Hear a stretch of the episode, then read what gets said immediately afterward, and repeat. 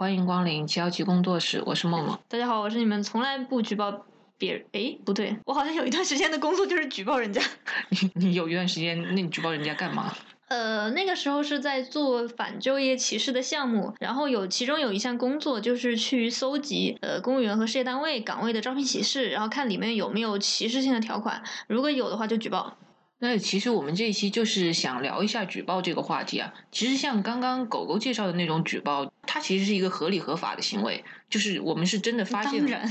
不然呢？对，就是是真的发现了有有一些问题，然后我们是为了是为了维护一些正当的权利才是去举报的。但是我想聊这个话题，是因为我们最近发现，举报这个行为现在感觉已经有些被滥用了。像最近的话，是因为看到就张文宏医生他的那个大概是二十二十多年前的博士论文被人家举报嘛，可能是说他抄袭啊什么的。那其实我没有仔细的看这个新闻，你要不先介绍一下？其实就是大概是八月中旬的时候，然后呢，有人就是开始针对张文宏医生二十年前的那篇博士论文嘛，然后说说他抄袭了另外一个教授。因为张文宏医生他是两千年博士毕业的嘛，他们就说他那篇论文是抄袭了一个教授在九八年的论文，然后说里面根据现在的查重方式有很多重合的地方，然后就是之类的。这个事情其实当时就已经闹得很大了，最后就是复旦也已经做出了回应，然后说现在已经启动了对他的博士论文的再次的审查这个样子，但是具体的结果到目前是还没有出来的。按现在的查重方式是什么意思？是当年的查重不一样？你想，甚至在翟天临前后，就是大家对于论文的标准都是不一样的。那倒也是。对啊，就是你按照现在的标准去评判一个当时的论文，这个事情其实我觉得是有待商榷的。对，也就翟天临之后，连法学论文引用法条都都得都算重那个重复。对对对，这差距真的挺大的。对啊，而且其实像他们他们医学的论文，我看一篇文章里面说，他们医学的论文其实有一些，比如说关于专业术语，还有一些描述的方面，它就是可能跟我们的法条一样，是那种固定的模式，或者是说一些从国外来的一些转述的话，它就是就是一样的。但是这个事情我们也不是专家了，可能就是要等看复旦他们最后是不是能够给出一个什么样的结果。是，呃，张文宏医生这个事儿，因为还没有官方的结论哈，所以先不聊这个问题了。但其实讲到这个举报的事情呢，确实最近好像经常看到，就是有一些帖子啊或者什么的，就是号召大家去举报某一个人。对，我就觉得像。大家把举报已经当成了是一种工具，我不喜欢这个人，我想去攻击他，或者说我要去伤害他的话，我能想到的一个方式，是这个可能从我一我现在想起来，就最最开始的这样一个，好像就是那个二二八大团结，就是那个肖战的事情。哦，就是因为呃，在某个网站上写了他两个男明星的那个同人文嘛，然后他的粉丝就不爽，觉得这个对自己的偶像造成了形象上的一些困扰，然后就把那个网站整个给举报给歇掉了。我都说出名字了，你还 说两个男明星？对，我指望你把名字剪掉啊，或者低调啊。这有什么好低的呀？那人家粉丝万一来举报我们，把我们就是从喜马拉雅下架了怎么办？或者把整个喜马拉雅都关掉了怎么办？对，大家大家可以听出来，可能狗绿有一点那个被举报的 PTSD。没有啦，就是切合一下主题了。对，嗯，好像就是那个时候开始，我就发现举报这个风气特别特别的盛行，尤其是在饭圈，很多的明星就是他可能会有一些言论呀，或者有一些什么事情是被一些网友觉得。不合适、不得体的，然后网友就会开始采用各种各样的战略去举报他。嗯，我看到比较常见的几种啊，嗯，一个就是先去看这个人他代言了什么产品。然后就跑到这个产品的可能是微博，可能是淘宝旗舰店，就去留言说你们的代言谁谁谁什么不符合社会主义核心价值观，或者说不符合贵司的这个品牌形象啊，所以要求你们换这个代言人，只要是他代言，我这辈子都不会买你们产品什么之类的。其实你刚刚说到那一点，就是有说到那个举报的理由嘛？举报理由，比如说什么不符合社会主义核心价值观，然后什么有违社会和谐什么之类的，大家就是会觉得。像这些理由，它其实也就是一个非常笼统，然后没有一个什么特别指向性的理由，就是一个帽子，你想扣在谁头上就可以扣在谁头上。其实是可能也不会说有什么很具体的一些描述，但现在大致就是这个风气，因为你知道社会主义核心价值观就是若干个词嘛，那你的行为符不符合这个词，其实这个对吧，有很多想象的空间。说起扣帽子这个事情，我就想到呃杨笠，杨笠大家应该都知道，今年他因为举报的事情，确实就是对他可能个人的伤害其实还蛮大的。然后呢，现在新一季的脱口秀大会又播出了嘛？他在新一季讲了一个段子，他说现在冬天走在路上我都不觉得冷了，他说因为我头上全部都是帽子。那也可以脚冷啊。他说就是就非常的温暖。那说回就是举报的若干种方式嘛，其实也有一些跟杨笠有关的，比如说杨笠就曾经遭遇过。虽然我从来不看脱口秀，但是我已经被大家 灌输的对杨笠非常的熟悉了。我记得他曾经也被冲过直播间，就是第二种举报的方式，就是去冲这个人的直播间，想要把代言给冲掉。当时我记得他好像先是代言了一个什么电子产品。然后那些男性的用户就觉得说，一个这么这么说男性的人，凭什么你来代言一个主要用户是男性？虽然我不认为电子产品的主要用户是男性哈，但是那些男性就是电子，他们认为电子产品的主要用户是男性，凭什么要让一个侮辱男性的人来代言，然后冲他代言？结果后来呢，事情演变到有点荒谬的地步了，就是后来杨笠又去代言一个女性用品。结果那些男性又去冲他的直播间，说你这个人让我不舒服，所以你不能代言女性用品。然后这个就引起非常大的反弹，就是为什么一个女人去代言一个女性用品需要男性的同意？但是我们先不管他这个理由成不成立了，呃，可以看到的是，在很多时候，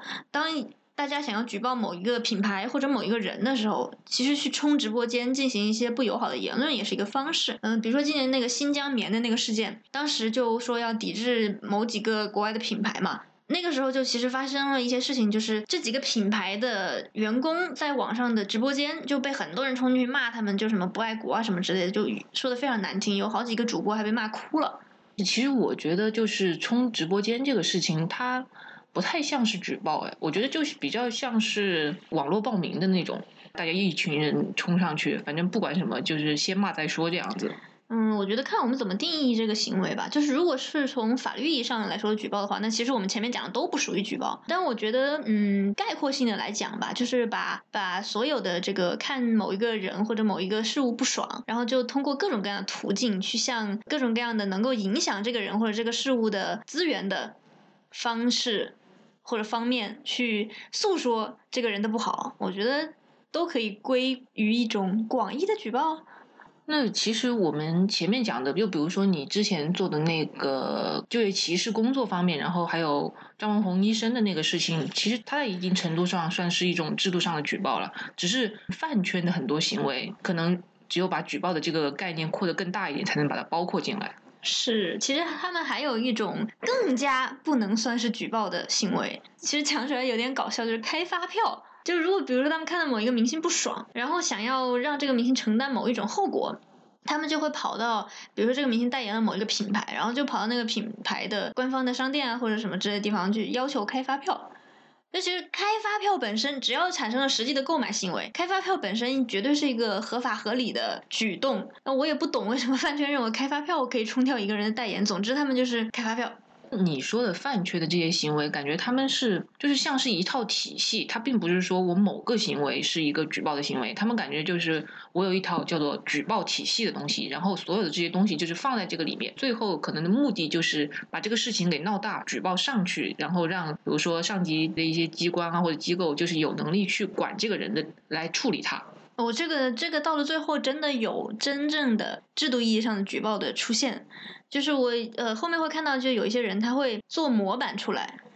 然后告诉大家你去哪可以举报这个人。比如说有一些人有一些他们看着不爽的人的行为，可能真的可以靠上某一些。国家所禁止的行为，然后他们就会开始做模板，就是比如说你去国务院的网站上，你在哪里点一个什么东西，然后就可以进入一个举报页面。然后呢，他们就会把内容都写好，就是某某人有一个什么什么样的行为，然后不符合社会主义核心价值观，不符合我国法律规定或者等等等等啊，总之就是写一个这样的模板出来，然后就发到网上，然后就号召大家啊去把去什么什么网站上举报某某某某某什么到你行动的时候啦什么之类的，就可能你用了他的模板之后，什么二十秒钟你就可以完成一次举报，因为复制粘贴就可以了嘛，然后。这种是制度层面的，然后也有一些是可能直接向这个人代言的品牌的官方的途径，比如说邮箱啊什么之类的，也是先写好邮件模板，然后就号召大家一块儿都去发这个东西。哦，我想到一个词，就是病毒式举报。真的就是不分青红皂白，也不管三七二十一，我就是要极力的扩散，疯狂扩散这个样子，那可能应该要叫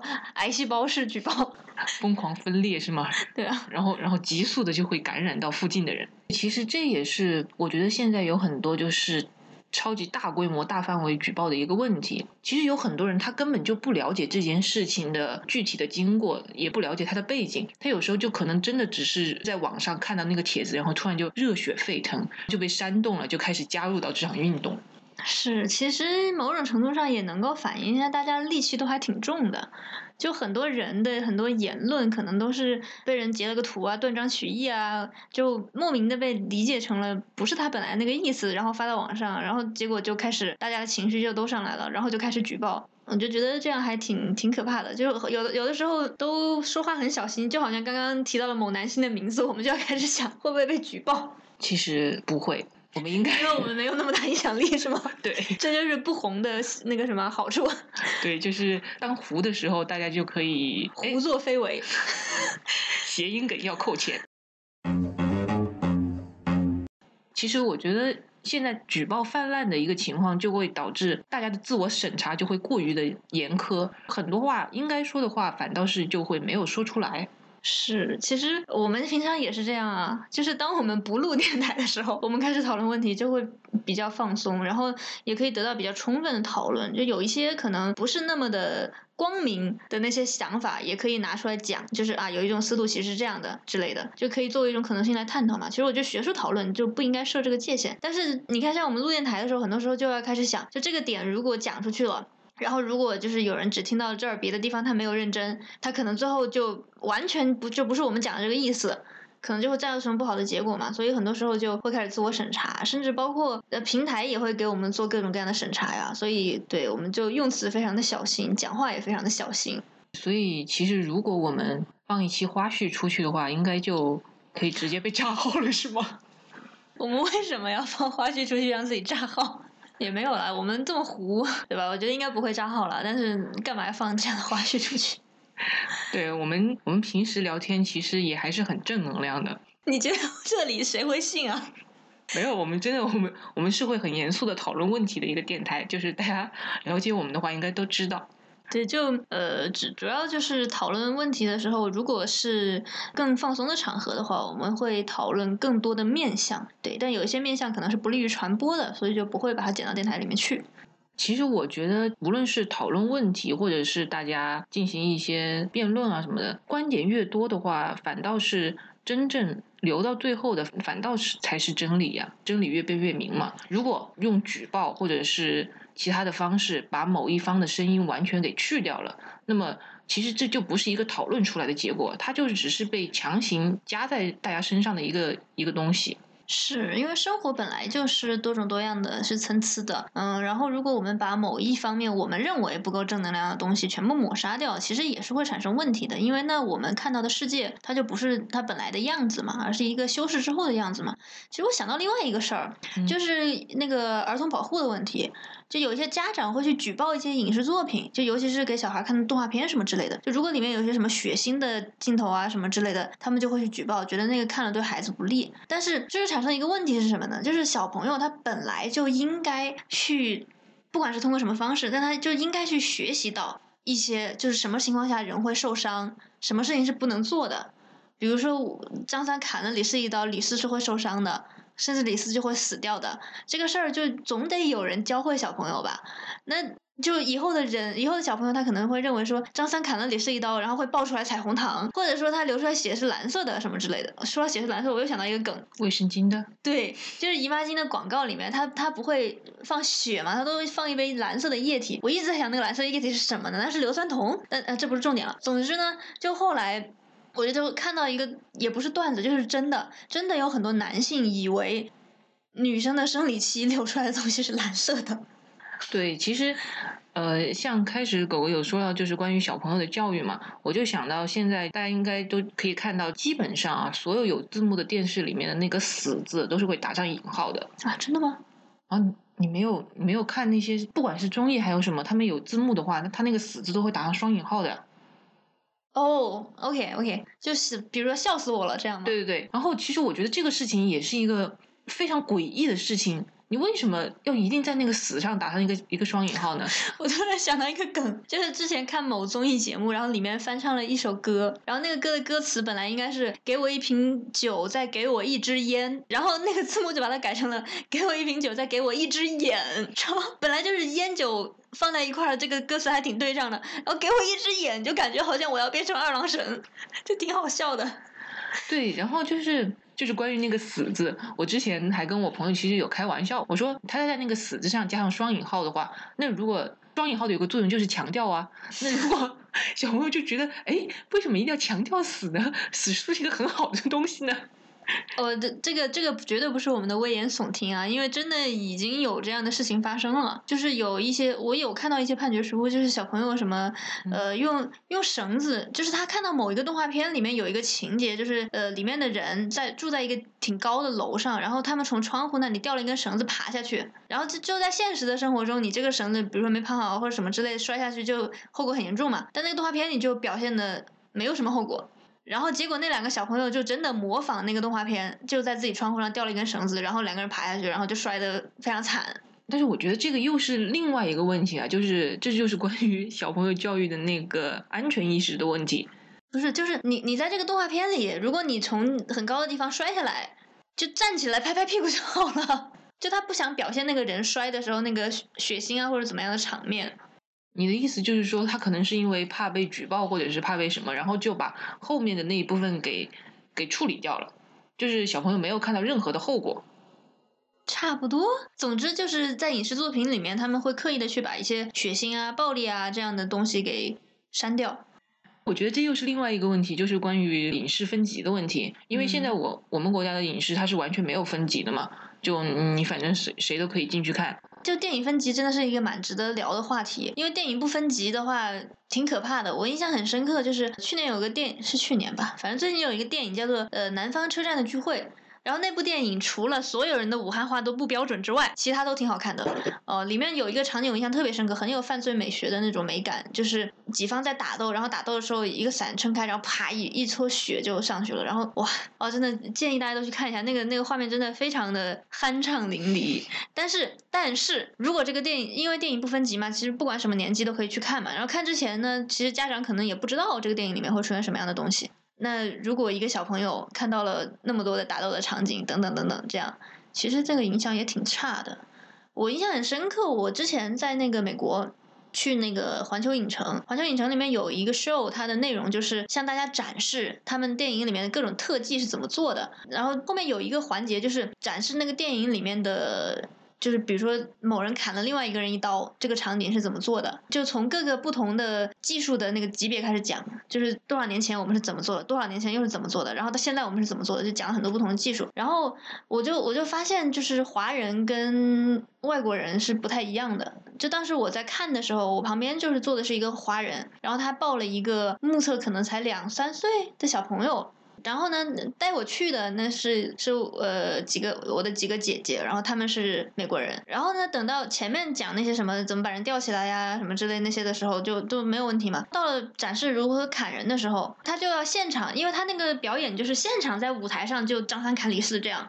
然后砍完之后再解析我们刚刚这个道具是怎么使用的。当那个穿场那个人开始讲啊，我们接下来就要向大家展示各种的伤啊什么之类的。我我的那两个美国朋友马上就转头去跟坐我旁边那个我们不认识的华人说，呃，我觉得这个可能不适合你的孩子看，你可能要带他离开。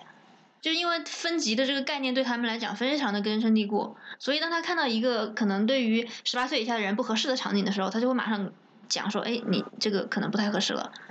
然后那个华人一开始他可能不是很理解吧，我猜他应该也是游客。然后等到后来就是上来就某人就拿了一把刀，啪就砍了另外一个人一样。然后然后他那个刀我不知道是什么材料做的，总之他的那个效果就是他把这个刀一砍下去，然后那个刀就会自己爆掉，然后爆出来就是都是血，所以他可能是什么特殊材料做的。然后遇到硬的东西就就会变成血，变成液体什么的。然后一看到这个场景，就是你你从。从观众的角度，就是看到的，就是近距离的两个人互砍，然后砍完之后那个人流了很多血，所以是真的很血腥。然后那个华人看了之后，马上带着孩子跑了。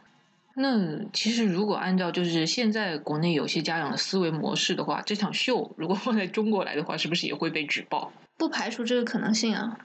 而且我觉得那个家长的那个两极分化还挺严重的，就像刚刚我说那个南南方车站的聚会，其实我看的时候现场就有小孩子在里面，然后里面有非常多的就是血腥啊、打斗啊那样的场景，我就觉得带孩子来看这种电影合适吗？可能有些家长他可能就是之前没有意识到这个问题，他不知道这个电影里面会有什么内容嘛，就是具体的一些什么场景啊什么的。我知道，但是这个场景当这个场景开始出现的时候，他不应该把孩子带走吗？就像我刚刚讲的那样。像我们之前就说了嘛，就是国内就是没有没有分级，而且也没有分级的意识。对，所以就是搞得家长就有点两极分化。一方面就是可能带着孩子看了一些不适合他那个年龄段的片子，然后有一些可能就是看到片子里有一些他认为不适合这个年龄的孩子看的东西，他就去举报。刚刚说到一个很重要的点，在这个就是整个举报的各种事情里面，很重要的一点就是那个举报人的他认为。就很多真的只是他个人认为，觉得说，我觉得这个不合适，我觉得这个不合理，然后我就要去举报。他其实完全就是一个非常非常主观的依据。这其实也挺有意思的。就虽然针对任何问题都应该会有很多不同的观点，但是吧，你知道这个人口基数一大，不管是哪一种观点，他都。支持的人，对支持的人都还蛮多的。然后，如果这些人行动力比较强，不管哪一种观点，只要他们组织起来，就大家一块去举报，就会显得好像这个观点非常的主流或者非常的正确。对，甚至有可能会带来一定的影响。像之前不是有一些写耽美文的作者嘛，他们好像也就是因为先是被举报嘛，然后后来才是被查嘛，然后就说他们好像是淫秽物品吧。嗯，然后后来就被判了十年还是多久？我记得最高的是，所以网上一直流传一句话嘛，叫强奸可能判三年，写同人文。